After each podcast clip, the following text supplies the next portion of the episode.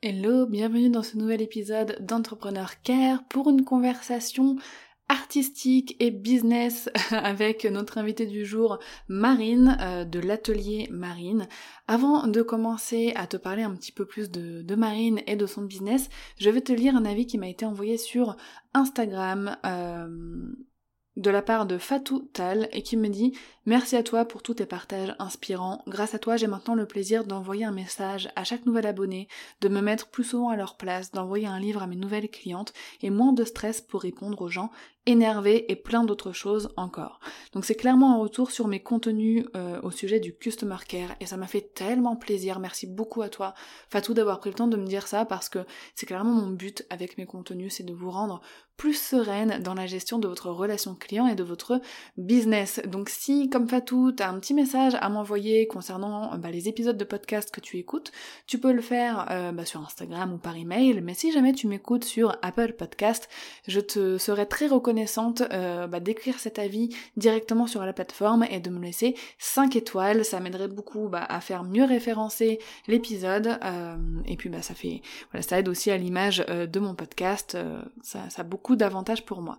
Donc vraiment un grand merci à toi euh, de prendre le temps euh, de le faire. Aujourd'hui, j'ai l'honneur d'accueillir Marine, donc de l'encrerie Marine. C'est la deuxième artiste que je reçois euh, cette année sur le podcast. la première, c'était Amy de Studio John Z. on avait, j'avais beaucoup aimé notre conversation aussi autour de du business quand on est créatif.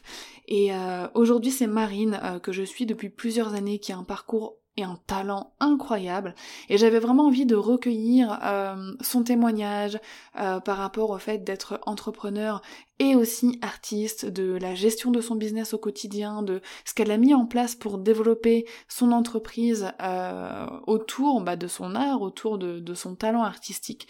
Et vraiment c'est une très très belle conversation qui voilà, qui, nous apprend énormément aussi, et même si on n'est pas artiste, euh, comme moi par exemple, euh, il y a beaucoup de conseils qu'on peut appliquer à notre propre business. Donc je te laisse avec ma conversation avec Marine et je te rejoins juste après. Bienvenue Marine euh, sur le podcast euh, Entrepreneur Care. Comme d'habitude, je suis toujours contente de recevoir mes invités, mais c'est vrai que j'ai un petit coup de cœur pour les artistes et je suis contente cette année bah, de donner la parole à, des artistes euh, entrepreneurs dans, dans mon podcast. Bah, merci beaucoup d'avoir accepté mon invitation. Merci beaucoup de m'avoir invitée. Je suis super contente d'être là. Et puis, je suis super contente que tu aies pensé à moi, en fait, parce que euh, c'est toujours touchant. Euh, je me dis, il y a quand même plein, plein de monde, euh, notamment sur les réseaux sociaux. Et du coup, ça me touche beaucoup d'être là. Bah, tu vois, moi, je suis, bah, on est dans un domaine très différent. Moi, je suis entrepreneur dans le customer care, donc je, enfin, je suis pas du tout dans le milieu artistique, etc. Mais l'art, ça me fait du bien tu vois. Et je trouve que même ça m'inspire aussi pour ma vie d'entrepreneur. Donc, je suis des artistes, mais de façon très assidue sur les réseaux ou même euh, voilà sur leur newsletter, etc. Et toi, ça fait des années, hein, vraiment que, que, que, je te, que je te suis. Ça doit faire deux ans, quelque chose je comme ça. Pas. ouais, si franchement, ça fait un moment. Euh, j'avais euh, j'avais acheté des pins à l'époque où tu avais sorti les pins, tu sais, avec les fleurs, les petites pivoines et tout. J'ai quasiment toute la collection. parce que voilà, je trouve que ça fait du bien, c'est beau. Sur mon mood board, j'ai aussi plein de petites euh, euh, de prints d'artistes, etc. Euh, et il n'y a pas longtemps, je me suis interrogée, je me suis dit, mais, mais ces personnes-là, elles ont un petit peu une double casquette parce qu'elles doivent créer, elles doivent avoir bah, voilà, une activité créatives et en même temps elles ont une partie de business quand même à gérer. Euh, donc c'était vraiment ça aussi que je voulais euh, aborder avec toi aujourd'hui. Euh, mais avant de commencer et avant de commencer à bavarder ce que je suis très bavarde tu verras. Est-ce que tu peux rapidement bah, nous dire qui tu es et puis bah, exactement ce que tu fais comme activité? Oui, alors, alors c'est vrai que c'est toujours un peu compliqué de me décrire parce que comme tu dis, on a tellement de casquettes. Mmh que du coup, c'est toujours un peu complexe, mais je vais essayer de faire euh, simple et un petit résumé. Donc, euh, je m'appelle Marine, j'ai 31 ans et j'habite à Lyon. Et en fait, euh, pour décrire mon activité, je dirais que je suis plus directrice artistique. Comme ça, ça mmh. englobe plusieurs choses, à la fois designer graphique, illustratrice et artiste. Voilà. tout ça en indépendante depuis, depuis 2015. Enfin, on en reparlera, mais vraiment à plein temps depuis 2018. Mais j'ai vraiment ouvert l'encorerie marine en 2015. Et du coup, voilà, j'ai vraiment plusieurs casquettes qui tournent autour de la création comme ça. Euh, Voilà, pour résumer, c'est à peu près tout. Parce que sinon, après, je vais m'engouffrer dans des trucs. Et ça... Donc, tu as un e-shop, si je me trompe pas. J'ai un e-shop sur lequel tu vends euh, bah, tes, créations. Euh, comme tu dis, on, y reviendra. Et tu fais aussi des collaborations, je crois, avec des marques euh, pour créer des projets, enfin, pour créer des projets, mettre tes, illustrations sur des produits. très souvent, j'ai remarqué que c'était surtout ça comme, comme type de collaboration qui revenait pour toi. Oui, en fait, c'est vrai que j'ai vraiment deux sortes d'activités, on va dire. J'ai le côté prestation de service qui va être collaboration avec des marques. Alors, ça peut être autant au niveau euh, un peu réseau social en, créant du contenu, en testant des produits euh, d'art, par exemple, de la peinture ou des choses comme ça. Et ça peut être aussi de la prestation. Euh, je fais beaucoup de branding en fait. Donc, je crée des logos, je crée des univers de marque. J'accompagne les marques dans leur univers de marque et dans leur identité de marque. Et effectivement, ça peut être aussi euh, de la création plus de l'illustration ou en tout cas très visuelle pour mettre sur des supports. Notamment, euh, voilà, ma collaboration avec Carré Blanc où j'avais fait des choses pour mettre sur euh, mm. des, des housses de couette, tout, tout, cet univers-là. Et à côté de la, de la, prestation de service, du coup, j'ai mon shop où je vais vendre des produits. Donc là, ça va être les déclinaisons, effectivement, de tout ce que de mon univers plus personnel, on va dire, que je vais mettre sur euh, de la carterie, les pins, euh, des impressions, voilà, ce genre de choses. Et là, c'était vraiment la prestation, enfin, le, côté euh, vente de marchandises et commerce, en fait. Ça marche. Avant qu'on euh, revienne un peu sur, euh, sur ton parcours, euh, j'ai envie de te proposer un petit jeu pour qu'on puisse te connaître d'une façon un peu, un peu originale et un petit peu fun. Donc, c'est le principe du Fast and Curious. je ne sais pas si tu connais, je vais te proposer deux mots. Et instinctivement, du tac au tac, tu vas choisir bah, celui qui te correspond le mieux. Ok, ça marche. C'est parti pour toi? C'est parti. Alors, thé ou café? Café. Apple ou Microsoft? Apple. Aquarelle ou gouache? c'est trop dur. Ah, c'est trop dur. Aquarelle. C'est mon premier amour, donc euh, aquarelle. Ouais, super. Dessin papier ou digital? Papier. Nomade ou sédentaire? Sédentaire. Ça dépend. Digital addict ou digital phobique? Addict, mais je... les deux. Malgré moi, en fait. Ouais. Alors, fleur ou plante mmh. Non. Il faut répondre hyper vite, mais j'ai pas réussi à répondre hyper vite. J'avoue, même moi, je saurais pas répondre à ça. C'est horrible. Allez, fleur. Série ou livre euh, Série. Artiste ou entrepreneur oh, Entrepreneur. Je m'attendais pas du tout à cette question parce que j'avais écouté tes autres podcasts et je m'adapte à chaque invité en fait. et la dernière, et après promis c'est fini, Pinterest ou Instagram? Euh, Instagram. Pinterest Instagram Super, j'adore, merci beaucoup. J'ai euh, pas du tout réussi à répondre à tes questions, mais d'accord. Mais si, très bien, parce qu'en plus, ça montre que bah, dans, enfin, dans une vie d'entrepreneur, on a des, beaucoup de dualité où c'est hyper dur de trancher entre, entre certaines choses. Et tu vois, le, le, côté euh, digital addict ou digital phobique, mais c'est clairement ça. On est un petit mm. peu accro, malgré nous, parce qu'on doit être présent bah, sur les réseaux, etc., pour notre business. Mais en même temps, on sait que c'est pas super bon pour nous d'y passer trop de temps et euh, maintenant, on en vient à se planifier des moments de digital detox. Enfin, on est dans un, c'est vraiment univers complètement fou maintenant. Super. On va bah, désolé pour cette torture. ah, C'était intéressant. Super. Alors, j'aimerais commencer euh, par parler de ton parcours, par te poser une question. Qu'est-ce que tu voulais faire quand tu étais petite? L'un des premiers métiers dont tu te souviens quand tu étais enfant? Un des premiers métiers, vraiment, c'était fleuriste. Ah C'était fleuriste, ouais. Alors après, je suis passée par esthéticienne et tout, donc rien à voir. Ouais. Mais euh, ouais, j'avais envie de, créer des, ensembles. De... Je, voyais ça vraiment comme un métier d'esthétique et de donner de la beauté. Vraiment, c'était vraiment ce, ce truc-là. Bon, après, euh, tu te rends compte du vrai métier de fleuriste qui est très dur. Ouais. c'est différent. Mais dans mes, ouais, dans mes rêves, c'était plus ouais, tout ce qui tournait déjà autour de la nature, en fait. Mais c'est dingue parce que euh, l'un de tes premiers métiers, c'était fleuriste, mais en quelque sorte, bon, tu n'es pas fleuriste, mais tu crées, euh, enfin, les fleurs t'inspirent beaucoup, tu crées euh, bah, des bouquets en, aquarelle, enfin, avec la peinture, etc., et des pins, etc. Donc, tu es toujours dans l'univers floral, mais, mais même si tu n'es pas fleuriste, tu es toujours en, lien avec les fleurs. Donc, je trouve ça beau au final, parce que ça, ça a été ton fil rouge, on va dire, depuis ton enfance. Mais oui, mais c'est fou parce qu'effectivement Enfin, après, je suis vraiment passée par d'autres étapes qui n'ont rien à voir dans mes, dans mes désirs de métier et, je suis revenue à, ça, en fait, effectivement. Et j'avais vu aussi, euh, à un moment donné, tu parlais, et c'est fou parce que moi aussi, ce livre, il m'a marqué. Tu as été beaucoup inspirée quand tu étais petite du livre Poisson arc-en-ciel. Ouais. Et euh, franchement, je suis dégoûtée de ne plus avoir ce livre parce que maintenant, j'ai un. Je l'ai récupéré. Tu as réussi à le retrouver, mais c'est trop bien. Donc déjà, petite, tu étais attirée par tout ce qui était esthétique, en fait. Ouais, mais c'est vrai que ça, ça m'a vraiment marqué. Euh, mon environnement global, je crois. Je suis très influencée par l'environnement.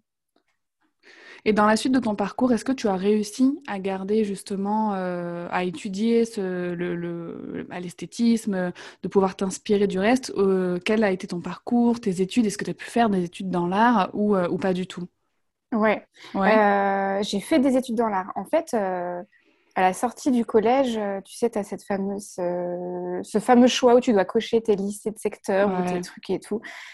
Et moi, comme tout le monde, j'ai coché des, des, bacs, enfin des, sections générales. Et, mais enfin, parce qu'il fallait le faire, en fait. Et puis au final, ma mère, elle m'a dit, mais t'es vraiment sûre de toi? Enfin, On va quand même aller voir quelqu'un. C'était je sais plus comment elle s'appelait, ces personnes qui te dirigent un peu. Euh, euh, la conseillère d'orientation. Ouais, ouais, ouais, conseillère d'orientation, mais un peu spécifique. Et j'ai fait les tests et tout, donc à l'époque, il n'y avait pas tout ce qu'il y avait maintenant, mais euh, ça revenait quand même toujours à des métiers créatifs en tout cas. Et tous les tests disaient que je devais aller dans une voie créative. Et en fait, la personne que j'avais devant moi n'était pas du tout réceptive à ça. et me disait, non, ce ne sont pas des métiers, attention, ce sont des loisirs. Et là, j'ai fait OK, super. Et j'en ai beaucoup reparlé avec ma mère et j'ai eu de la chance en fait d'avoir des parents qui m'ont poussée. Euh, et, je suis allée dans un lycée qui, faisait bac art appliqué. Et c'était l'équivalent, si tu veux, d'une section générale plus euh, de l'art. C'était pas tout à fait comme un bac L avec euh, art plastique, c'était tu faisais une seconde qui équivalait à une seconde générale et tu pouvais bifurquer ensuite si jamais ça te plaisait pas ou tu te sentais pas à l'aise ou continuer en art. Et là, tu avais vraiment plein d'heures en plus de l'histoire de l'art, euh, de l'architecture, du design produit. Enfin, tu avais, voilà, avais tout ça qui arrivait. Et dès le lycée, en fait. Ouais. Donc, moi, j'ai fait ça. Et, et, ensuite, ça m'a permis d'avoir un bac SCIR appliqué et de rentrer dans une école d'art par la suite euh, sans faire de mise à niveau. Parce qu'en général, tu dois faire une mise à niveau. Euh... Ouais, quand tu n'as pas eu de cursus dans l'art avant. Quoi. Ouais, voilà. Donc en fait, ça m'a permis quand même de, de, sauter un peu une étape et d'arriver directement en BTS. Et là, à l'époque, euh, au début, je voulais faire du design produit. Tu vois, c'est pour ça. En fait, je suis arrivée en... au lycée, je voulais être architecte. Au final, euh, après, je voulais faire du design produit. Et puis pas du tout. je, suis partie en, je suis partie en communication visuelle, en graphisme et tout, euh, en BTS en fait. C'est là que je suis arrivée à Lyon parce qu'avant j'étais en région parisienne. Et euh, j'ai fait un BTS en communication visuelle, graphisme, édition, publicité. Parce que le multimédia n'existait pas à l'époque. Ouais. Et ensuite, j'ai fait un master en direction artistique. Et là, ça permettait de regrouper un petit peu plusieurs métiers du design, en fait. De travailler avec des personnes qui faisaient autant d'architecture que de design produit. Et moi, j'avais toute la partie graphisme, euh, identité. Euh, et donc, est-ce que tu as quand même une expérience euh, de salarié? Est-ce que tu as bossé dans une boîte avant de te lancer dans l'entrepreneuriat? Alors, j'ai ouvert mon auto-entreprise, ma première auto-entreprise, en 2012, où j'étais en dernière année de master justement. Et notamment parce que je, y avait toujours des stages à faire et j'avais besoin de facturer des choses. Euh, mm. Donc j'ai commencé comme ça. Et j'avais ouvert cette auto-entreprise en me disant que ça allait être temporaire. Le temps que je trouve vraiment un poste en salariat dans une agence de com ou tu vois, quelque chose comme ça. Et au final, euh, j'ai ouvert mon auto-entreprise en 2012 et j'ai eu mon premier poste en 2015 si je me trompe pas, je l'avais noté. 2014. D'accord. Mais j'étais encore en freelance en fait. Ils m'ont pas tout de hmm. suite embauché. Donc, donc de 2014 à 2015-16, j'étais encore en auto-entreprise et ensuite ils m'ont embauché jusqu'à fin 2017. D'accord. Donc mon expérience professionnelle, en fait, elle est pas très grande au final. Euh, j'ai eu beaucoup de stages et j'ai eu ces quatre ans en agence, en fait. Donc avec un, j'étais quand même salariée au final, même si au début j'avais mon statut d'auto-entreprise, c'est parce qu'ils ne pouvaient pas m'embaucher, mais j'étais salariée euh, pendant quatre ans, quoi, en gros. Hein. Ok. Donc j'ai eu cette expérience-là, mais sinon j'en ai pas eu. Et euh, quel a été ton déclic pour dire, OK, c'est bon, je me lance à 100% dans mon activité euh, et je quitte mon job? Parce que je pense que tu as dû quitter ton travail au final pour, euh, pour te lancer à fond dans ton activité. Est-ce qu'il s'est passé un truc? Est-ce qu'il y a eu un, déclic particulier En fait, quand j'ai ouvert ma toute première auto-entreprise en 2012, c'était vraiment pour faire du design graphique. Ouais. Et quand euh, j'étais en salariat, pendant mes années de salariat, j'ai gardé cette auto-entreprise que je n'utilisais plus trop. Et puis au bout d'un moment, j'avais un, vraiment un manque. Je me suis, donc j'avais, mais je l'ai fait vraiment machinalement, tu vois, si tu veux. Je me suis pas dit tiens, je vais ouvrir un truc pour euh, ensuite en vivre. J'ai vraiment, en fait, c'est que j'avais cette activité qui était un peu ouverte à côté. Je me suis dit bon bah, je vais, je vais en profiter. Je peux facturer des choses, je peux faire des trucs, donc je vais en profiter. Et j'ai commencé à faire euh, des petites choses sur Internet, tu vois, sur Instagram, à poster des trucs et tout. Et j'ai vu que ça marchait bien. Je me suis dit, bon, bah, je vais ouvrir euh, une boutique euh, en ligne, sans prétention. Je vais vendre des petits trucs. Ça me fait plaisir. Ça me permettait à côté, en fait, de toucher un peu plus au papier que ce que je ne faisais pas, en fait, en agence. Et ça a pris beaucoup d'ampleur. Je ne m'y attendais pas du tout. ok, donc le, succès pas du tout planifié, pas du, ah, tout, tout, désiré même au départ. Pas du tout. Non, pas du tout. Et vraiment, en plus, même des fois, je me posais la question, je me disais, bah non, mais de toute façon, je veux pas en vivre. Donc, euh, enfin, freine un peu le truc parce que c'est pas ce que tu veux développer. Et puis, euh, j'ai quand même changé un peu mon auto-entreprise. En fait, en 2015, je l'ai switché en artisanat parce qu'avant, j'étais en prestation de service, du coup. Et j'ai switché en artisanat quand même pour pouvoir continuer à faire mes petits trucs et tout tranquille. Et puis, euh, les années passent et hum, j'ai de plus en plus de demandes et, de, et surtout de choses très intéressantes qui arrivent vers moi, dont je n'aurais jamais douté en fait. Et notamment euh, la marque Carré Blanc qui est venue vers moi pour travailler mmh. avec moi. Et là, je me suis dit, mais waouh, mais ça m'ouvre tellement de possibilités. Et j'avais jamais imaginé que j'aurais pu faire toutes ces choses autant différentes et riches et, et qu'on vienne comme ça vers moi. Enfin, vraiment, je ne m'y attendais pas. Je voulais vraiment faire mes années en agence, faire, euh, en fait, me faire le pied, si tu veux, en agence et tout, et peut-être par la suite. Je savais que je voulais monter ma boîte un jour, mais, je me... mais pas aussitôt, en fait. Et ça arrivait beaucoup plus vite que ce que je pensais, et c'est surtout arrivé euh, dans un moment où, en fait, j'ai commencé à tomber en burn-out dans mon boulot. c'est souvent, malheureusement, le... Le boulot en agence, d'après ce que j'en ai entendu, c'est assez intense. Hein. C'est ouais, c'était très compliqué. En fait, j'aimais beaucoup ce que je faisais dans le sens où c'était intéressant ce que je faisais. Mais c'était un rythme qui n'était pas pour moi. Hmm. C'était un rythme qui n'était pas pour moi et j'étais avec une équipe, euh, j'espère qu'ils ne vont pas m'écouter. Euh, j'étais en fait dans une petite agence où c'était vu comme quelque chose d'un peu euh, familial, tu sais, on devait toujours se serrer les coudes, tout ça. Donc, il y a quelque chose qui s'installe où tu t'évites. Euh, tu te sens un peu prisonnière. Ouais, tu te sens prisonnière parce que mm. tu donnes un peu ta, ta, vie pour cette boîte. Et, euh, et on, me mettait un masque que je devais porter, si tu veux, et c'était pas moi. Mm. Et du coup, j'ai eu, au début, je le portais parce que, en plus, c'était mon, entrée dans le monde du travail, donc euh, je faisais tout ce qu'on me disait et j'essayais d'être la meilleure possible à leurs yeux, tu vois. Et en fait, je me suis vraiment rendu compte que le matin, je mettais un masque et j'étais quelqu'un d'autre, en fait. Et jusqu'au jour où je me suis dit non, c'est plus possible. Qu'est-ce que je me reconnais plus Je sais plus ce que je fais. Je commençais à détester mon métier alors que c'était ce que je voulais faire. Je savais plus où j'étais quoi. Je, vraiment, ça m'a saturé. Et mon corps, un jour, m'a dit stop. Je suis vraiment tombée malade. Euh, j'ai eu des arrêts maladie, pas pour burn-out. J'ai eu des arrêts maladie parce qu'en fait, je chopais tout ce qui traînait tout le temps. Mmh. Et du coup, j'étais malade. J'ai eu la coqueluche. Enfin, j'ai eu des trucs improbables, des maladies qui étaient censées ne plus exister. Système immunitaire qui t'a lâché en mode, euh, on n'a plus de en force. En mode, euh, ouais, enfin, je, genre, je te préviens. Il faut que tu te mmh. stoppes quoi, en gros. Et du coup, je me suis retrouvée d'un coup chez moi, toute seule, euh, vraiment face à moi-même, quoi. Parce qu'au final, j'arrêtais pas, j'arrêtais pas. J'avais mon auto-entreprise en même temps qui cartonnait, donc je travaillais tous les soirs et tous les week-ends en même temps.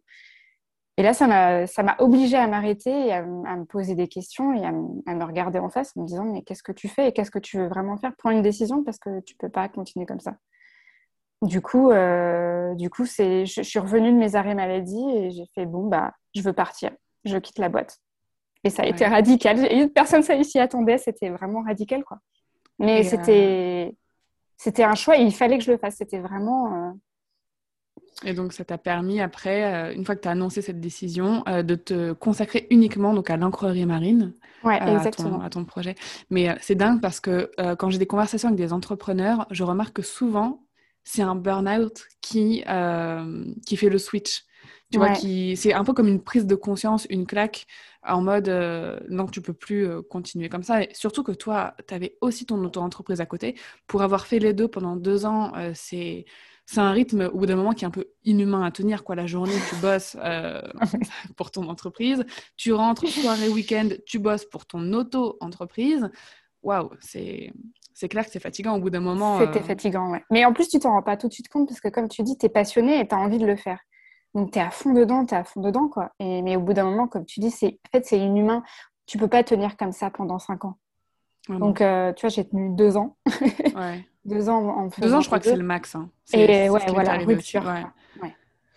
Et euh, bah, aujourd'hui, comme tu disais tout à l'heure, tu as, bossé avec des marques comme euh, Carré Blanc. J'ai vu aussi que tu avais bossé avec Sanoflore, Cultura. Tu as été cité dans des magazines comme Elle, Marie-Claire Déco ou encore euh, Flo. Donc c'est assez dingue. Et en plus, comment tu m'en as parlé, j'ai l'impression que c'est pas toi qui as monté ta boîte, c'est ta boîte qui est venue te trouver en mode je suis là, ça va marcher. allez, go, on y va. Et qu'est-ce que tu as fait quand tu as eu toutes ces toutes ces collabs, quand voilà, tu as des magazines comme Elle qui te contactent pour faire un article sur toi, etc. Euh, est-ce que, euh, enfin, euh, ma, question, j'avais préparé une question, mais au final, elle est plus du tout pertinente parce qu'en fait, tu t'y attendais pas, tu n'as mis aucune action en place ah oui. pour être ah, contacté par des médias, pour être contacté par des marques. mais à ton avis, tu vois, là, avec le recul, qu'est-ce qui a fait que tu as pu être remarqué comme ça, tu vois? Ça, c'est quelque chose je me suis beaucoup posé comme question parce que je comprenais pas. En fait, il y a vraiment cette sensation de. un peu d'illégitimité. Illégitimité. Illégitimité, je crois. Ouais, merci. C'était compliqué. Euh, et tu, tu, tu, tu, te demandes pourquoi. Et puis, euh, tu, on va dire que tu ne le comprends pas, mais dans le sens où tu ne l'assimiles pas. Donc, ça arrive, mais tu n'as pas compris ce qui s'est passé, si tu veux. C'est c'est un peu après où tu dis Ah ouais, quand même, en fait. Ah ouais. Je, sur, le coup, en fait, tu as, fait ce qu'il fallait, mais c'est après que tu comprends que c'est quand même quelque chose d'important et, mm. que tu peux aussi te féliciter parce que, bah, parce que ça veut dire que c'est ton travail qui paye, tu vois.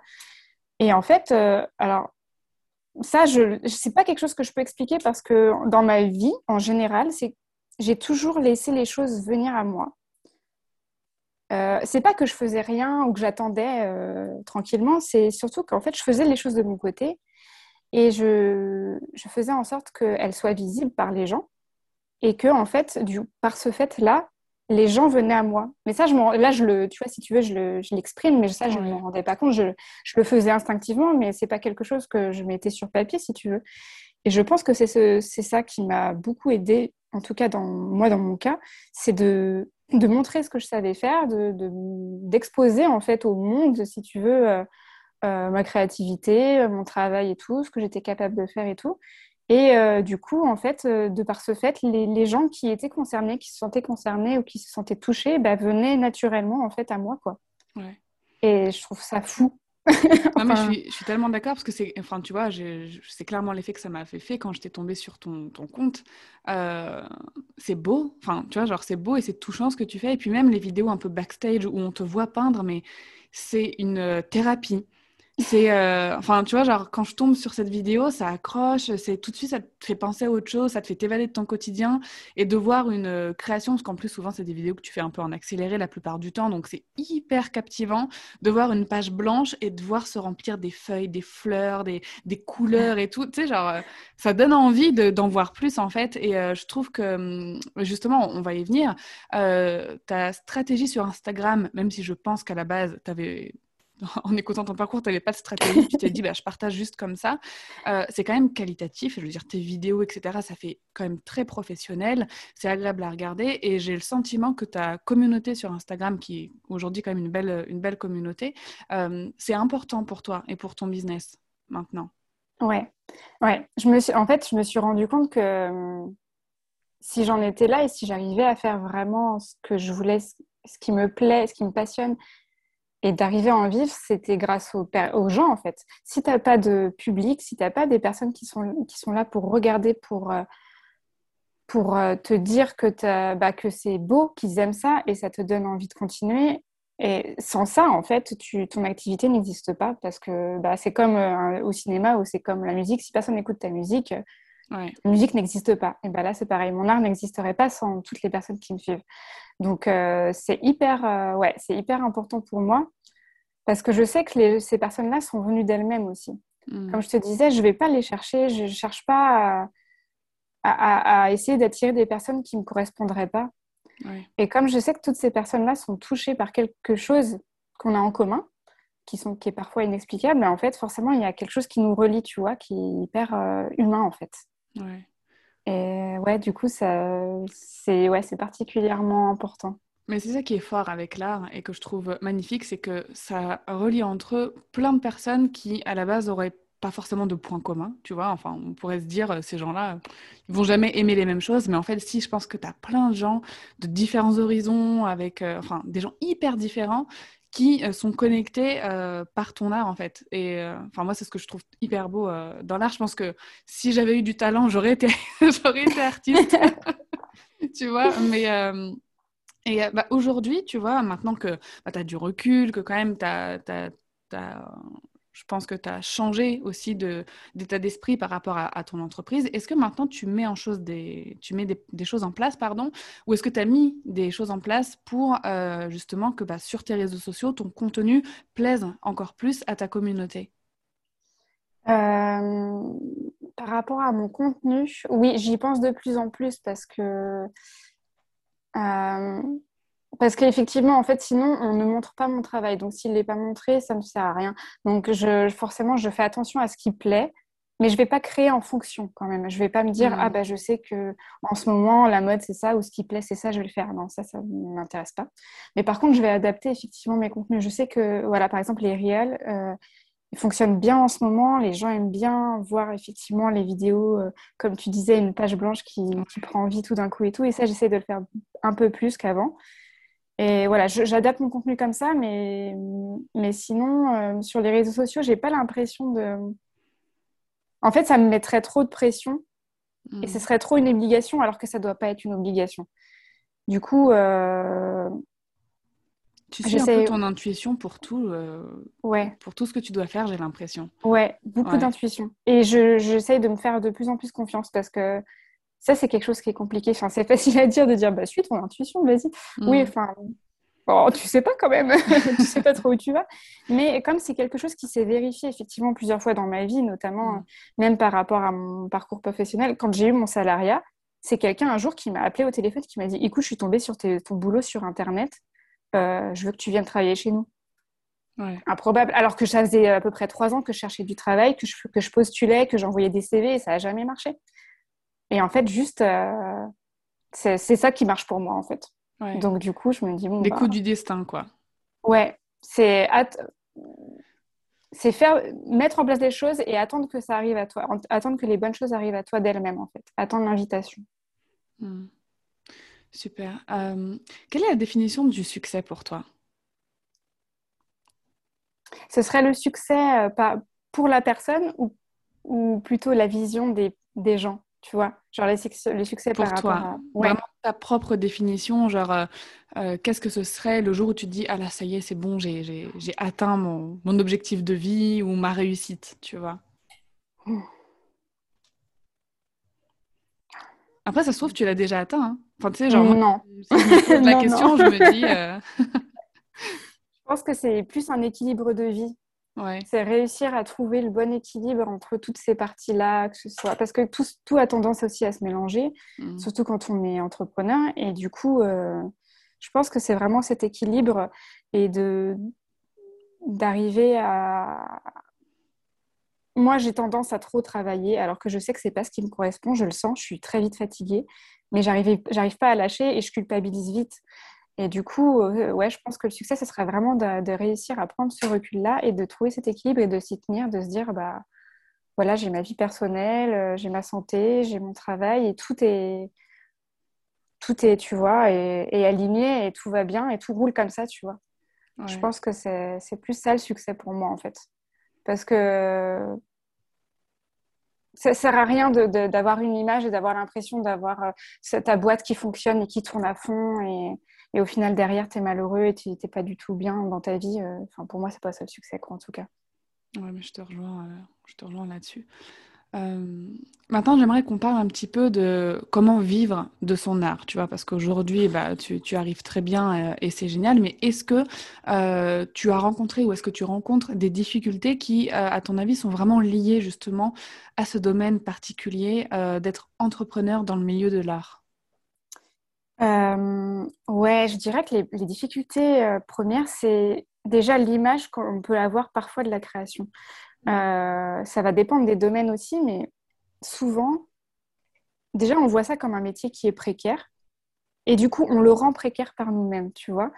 déjà, on est, je trouve que depuis notamment ces dernières années, les gens ont tendance à vouloir tout faire eux-mêmes, notamment la mmh. création et tout, et donc ont tendance à ne plus forcément faire appel à, notamment à des graphistes ou à des personnes dont c'est le métier. Et du coup, on a cette vision du métier qui, ah bah du coup c'est facile, on peut tout faire, tu vois. Mmh. Ah mais pourquoi je donnerais ça à quelqu'un alors que c'est facile à faire? Ou euh, ah mais c'est juste du dessin, tu vois, il y a ce côté où bah, le métier il n'a pas beaucoup de valeur finalement. Ouais, il n'est pas estimé à sa juste valeur en fait. Ouais. Mmh. Euh, et, du coup, comme il y a beaucoup de contenu gratuit sur Internet, dans, le métier de la création, tu trouves maintenant beaucoup de choses, bah, tu as du mal à, estimer déjà ton propre métier. Et, euh, du coup, tu as beaucoup de concurrence. Tu as beaucoup de concurrence euh, d'autres personnes qui font le même métier, mais de la concurrence aussi un peu déloyale de, ces, de ce genre de choses qui se développent, euh, des, sites qui vont donner des mmh. choses gratuitement. Je dis n'importe quoi, mais j'ai vu des sites, euh, tu as ton logo pour un euro, mais, oui. c'est... enfin, moi, je, ne rentrerai pas là-dedans parce que voilà, mais c'est accablant et en fait, euh, les personnes ne se rendent pas compte du vrai métier de, de ce que c'est. C'est pas juste hop, on met sur papier quelque chose. Il y a des tonnes de recherches en amont, il y a de la réflexion, il y a aussi de la stratégie. Il y a beaucoup de choses derrière qui font que ensuite la création est, euh, a, autant de valeur. En fait, c'est pas juste quelque chose de, de figuratif, c'est pas juste quelque chose qu'on pose sur papier comme ça. Il y a une réflexion derrière. donc il y, a, déjà cette vision-là de, des métiers de la création. Et puis, euh, je pense qu'en fait, il faut faut, faut, c'est d'abord les personnes qui font ce métier-là qui, ont tendance justement à, un peu, euh, pas rabaisser le métier, mais tu vois, justement à se mettre à un niveau qui n'est pas le bon pour pouvoir essayer d'en vivre. Il y a des personnes qui vont vraiment se brader parce qui que, qui tue le marché au final. Qui tue totalement le marché et du coup ça fait du mal à tout le monde alors que et puis du coup ces personnes-là n'arrivent pas non plus à en vivre. En fait casser le marché c'est même pas, t'arrives même pas à en vivre si tu fais ça. Et donc c'est tout un, tout euh... ouais toute, euh, une chaîne en fait qui s'écroule au final. Bah, après tu, tu vois la différence euh, quand tu achètes un logo à 5 euros et quand tu confies ton identité visuelle à un professionnel, tu vois, ça n'a rien à voir, c'est pas la même chose. Et puis même euh, ce qu'on va te demander comme information, tes valeurs, tes objectifs pour ton entreprise, enfin, il y a un travail qui n'est pas du tout le même. Euh, Après, c'est vrai que quand on se lance, la plupart du temps, les entrepreneurs ont cette euh, tendance à se dire là j'ai pas le budget, soit je fais un truc moi-même vite fait, soit j'achète un truc vite fait histoire d'avoir le budget. Euh, et ensuite, quand notre business grandit, tu vois, c'est ce que j'ai remarqué, c'est ce que je remarque mm. aussi avec mes collègues entrepreneurs, quand on a réussi avec notre trésorerie à se caler 2-3 000 euros, parce que c'est à peu près ça, hein, le budget en général sur le marché, d'une identité visuelle complète, donc pas, pas juste un logo, mais des typographies et ce genre de choses, et ben là on se dit, ok, j'ai le budget, je peux me faire plaisir, parce que c'est un truc franchement qui est kiffant, genre quand tu confies ton identité visuelle et que tu travailles dessus, euh, c'est génial, mais euh, je comprends qu'il y a des personnes qui se bradent justement pour essayer peut-être de choper les, les, personnes qui se lancent euh, dans, dans, leur création d'entreprise au début, au moment où elles n'ont pas beaucoup justement de, de mmh. budget. Euh, et effectivement, c'est. Oui, oui c'est sûr qu'il y a toujours une question de budget. Mmh. Ça, je le remets pas du tout en cause. Et d'ailleurs, enfin, c'est vrai que quand des personnes me disent, bah, écoute, je peux pas travailler avec toi pour le moment parce que j'ai pas le budget, mais mmh. bien sûr, enfin, c'est tout le monde, tout le monde commence au début et tu reviendras quand tu voudras, quand tu le sentiras, il n'y a pas de problème. Mais c'est vrai que du coup, ça donne une image parfois parce que toi, tu le remarques ça et tu en as mmh. conscience et tu sais que bah il y a, y a, des prestations qui sont plus hautes après et que tu, peux, tu pourras avoir des choses qui sont peut-être plus complètes et, voilà. Mais il y a des personnes qui, ça, ne s'en rendent pas compte et qui s'arrêtent juste au fait que, bon, bah ouais, mais je peux avoir un logo à 5 euros, donc ça veut dire qu'au final. Euh, tu as un gros travail d'éducation à faire, tu dirais, parfois, euh, quand, quand, on vient te demander des devis ou euh, même sur les réseaux, tu dois éduquer un petit peu justement les gens à ce métier et à ce que ça représente vraiment? Oui, il y a un gros travail d'éducation, mais c'est pas forcément. Enfin, disons que c'est pas évident de se rendre compte du travail qu'il y a derrière. Donc je comprends tout à fait les personnes qui ne s'en rendent pas compte. Mais il y, a, quand même deux démarches. Il y a les personnes qui cherchent effectivement à comprendre et à savoir et qui ensuite te disent Ah oui, d'accord, ok, je comprends mieux. Et effectivement, euh, ok, enfin, on est aligné. Et il y a les personnes qui, te, qui reviennent vers toi et qui te disent Non, mais en fait, euh, enfin, moi j'ai une personne qui me le fait pour 10 euros. Donc c'est soit tu te l'alignes, soit tu. Bah, je le fais pas, en fait. Non. bah oui, non. 10 euros pour passer des heures et des heures à travailler sur. Non, non. et puis, ce qu'il faut se rendre compte aussi, c'est qu'on vend des droits. Que ce soit pour de l'identité ou pour de l'illustration, tout visuel, on vend des droits de reproduction hmm. sur des supports, par exemple, des droits de. Bah, des droits d'auteur. Enfin, voilà, oui, tout à fait. Et en fait, les personnes parfois pensent que juste on, achète le visuel et c'est ok, on, en fait hmm. ce qu'on en veut.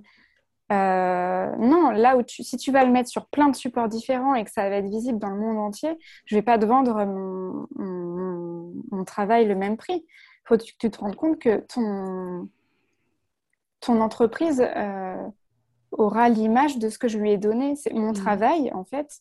C'est pas juste d'avoir fait un petit bidule là sur un papier, c'est que, c'est que ça va donner euh, quand même ton image de marque. C'est ce que tu vas donner à voir aux personnes. C'est ton image qui. C'est ou même tu vois pour Carré Blanc c'est euh, ça va être dans toutes les boutiques euh, mm. du monde entier de Carré Blanc euh, c'est quelque chose qui qui va leur rapporter du chiffre d'affaires mais bien sûr en fait tu n'achètes pas juste un visuel et tu fais ce que tu veux c'est ça a plus d'impact que ça. C'est ça. Donc ça c'est difficile parce que c'est pas hum, matériel tout de suite tu as les droits si tu veux à, tu vois, les gens ne se rendent pas toujours compte de, de, ouais, de tout ce qu'il y a derrière en fait au final Comment tu euh, évaluerais ta charge de travail en tant qu'artiste entrepreneur? Parce que j'ai du, j'ai du mal à me, situer parce que euh, est-ce que tu dois beaucoup travailler, beaucoup produire, euh, tu vois, en plus de tout ce que tu as à gérer, les réseaux sociaux, créer du contenu, ton administratif, etc.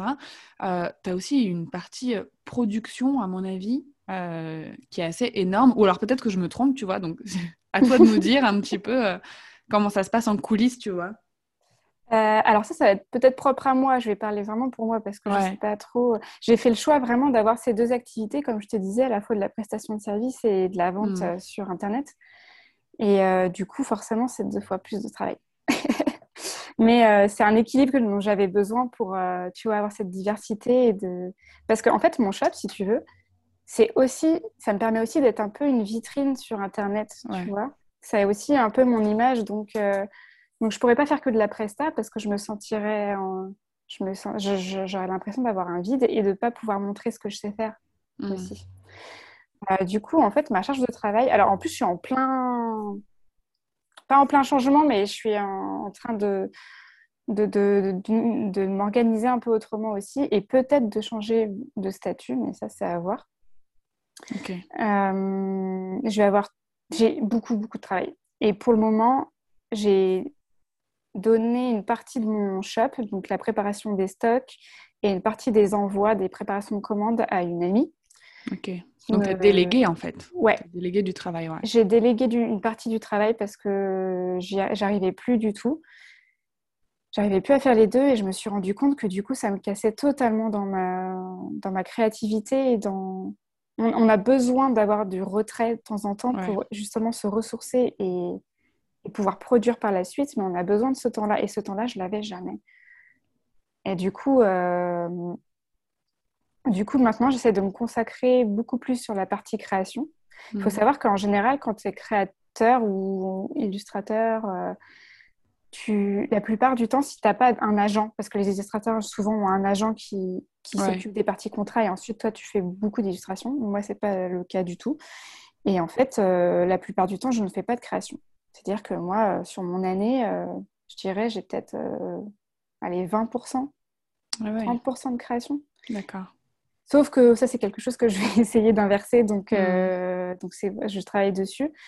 Mais comme tu dis, on commence tous à un moment et on ne peut pas euh, forcément tout de suite déléguer, on ne peut pas euh, s'agrandir tout de suite. Donc, donc c'est difficile de trouver vraiment l'équilibre entre tout ça. Donc, niveau charge de travail, je ne suis pas du tout un exemple. non, mais c'est bien parce que ça peut donner une idée à des entrepreneurs qui, qui aimeraient vivre de leur art, qui aimeraient se lancer dans l'entrepreneuriat. Euh, tu vois, il y a souvent une image très fausse de l'entrepreneuriat qui est véhiculée par certains marketeurs, par certains euh, voilà, entrepreneurs du web, comme quoi euh, deux, trois clics, tu fais ton truc et, euh, mmh. et, ensuite tu peux bronzer toute la journée à la plage. Ce qui est faux et à mon avis dans le milieu artistique, c'est encore, encore plus faux. Tu as quand même beaucoup de, de, travail et ça rejoint un petit peu le, la question que j'avais après pour toi. quels sont pour toi les, les les éléments indispensables euh, pour euh, stimuler ta créativité, pour pas avoir de, tu vois, genre comme on dit, la page blanche pour les écrivains, mais je pense que ça peut peut-être aussi arriver euh, aux artistes. Ah Et ça, surtout quand tu dois produire, tu vois, genre tu as une super collab, tu dois créer quelque chose pour une marque ou quoi que ce soit. Est-ce que tu as un petit rituel ou des, astuces que tu mets en place pour stimuler ta créativité et, vraiment essayer de produire quelque chose dont, dont tu es fier quoi? Euh, je dirais qu'il y a deux, enfin, il y a deux aspects, dans le sens où il y a produire pour une demande client, donc tu sais à peu mhm. près ce que tu dois produire, enfin, tu as, eu, as échangé avec la personne et tu as un cadre, on va dire.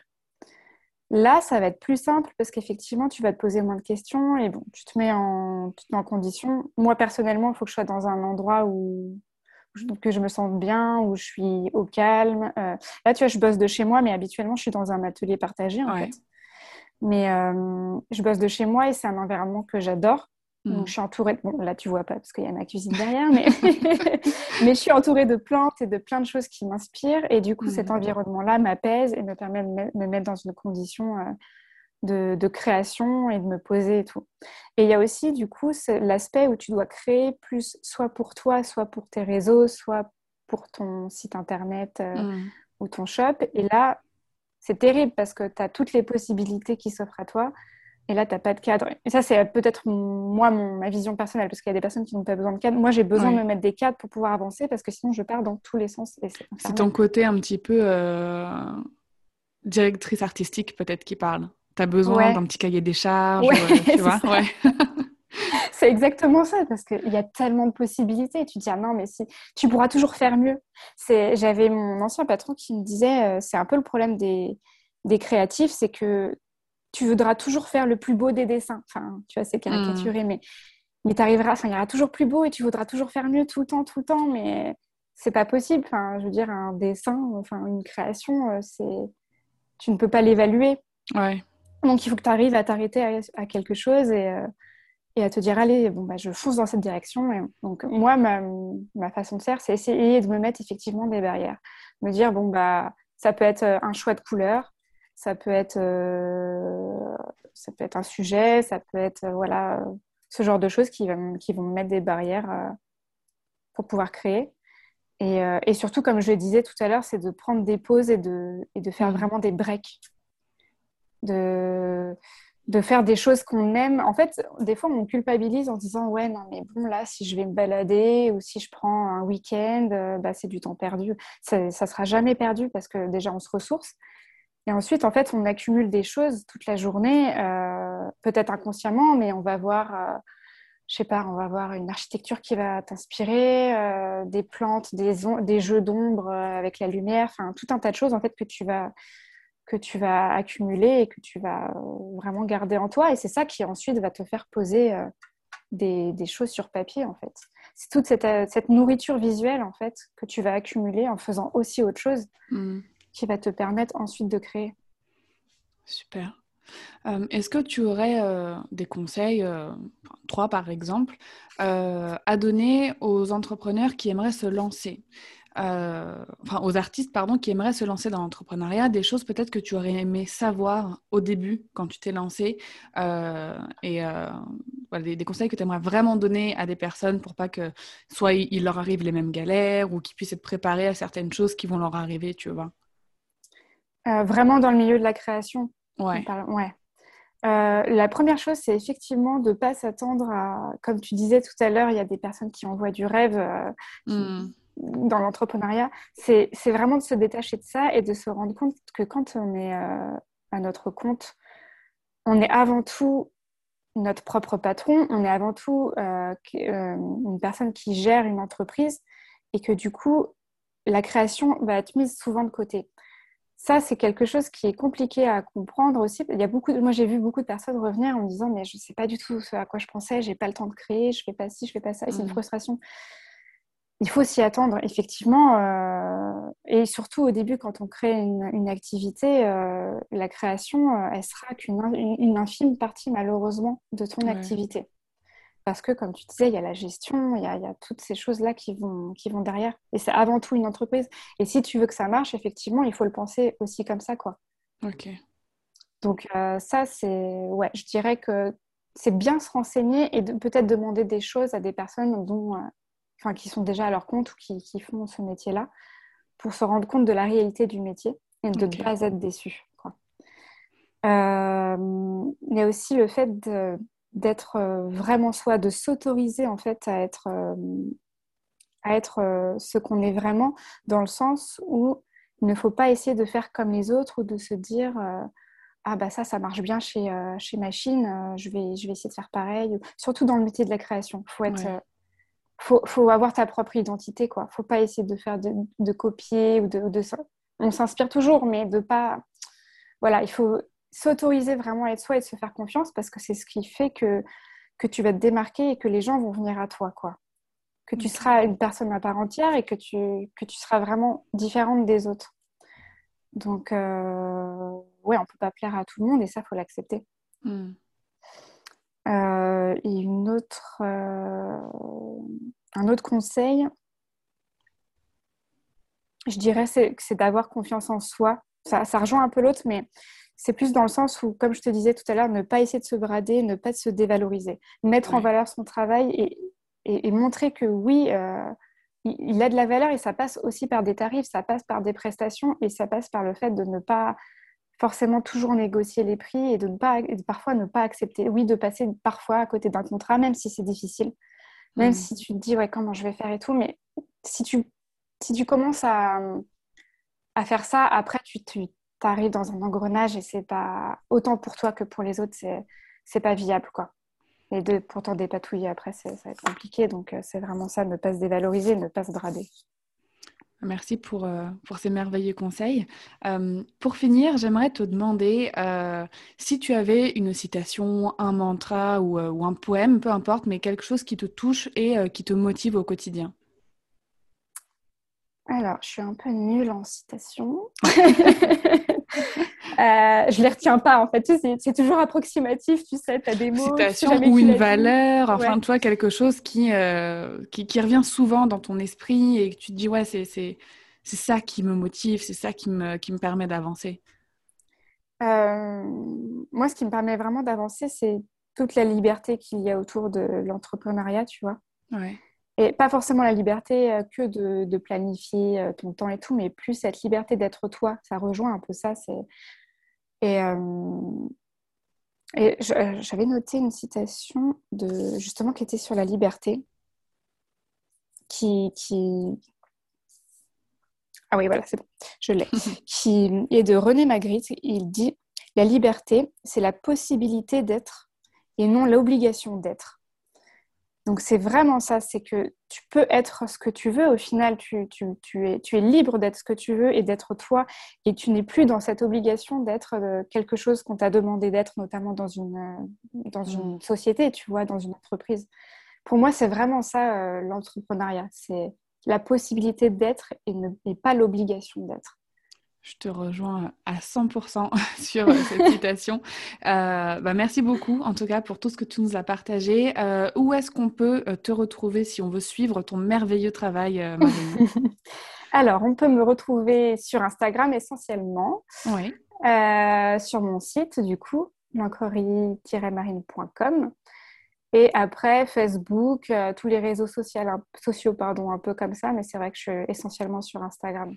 Super, bah, je mettrai tous les liens de toute façon dans la description de, l'épisode et franchement, allez suivre Marine, c'est tellement beau, ça fait tellement du bien de voir des belles choses. merci beaucoup. Avec plaisir. Bah, à très bientôt Marine. À bientôt, merci. Merci d'avoir écouté ma conversation avec Marine jusqu'au bout. J'espère que ça t'aura plu, que tu auras appris pas mal de choses et que tu te sentiras inspiré. Pour retrouver Marine, je te mets tous ces liens dans les notes de l'épisode, euh, donc tu trouveras le lien dans la description. En attendant l'épisode de la semaine prochaine, euh, prends soin de toi et belle journée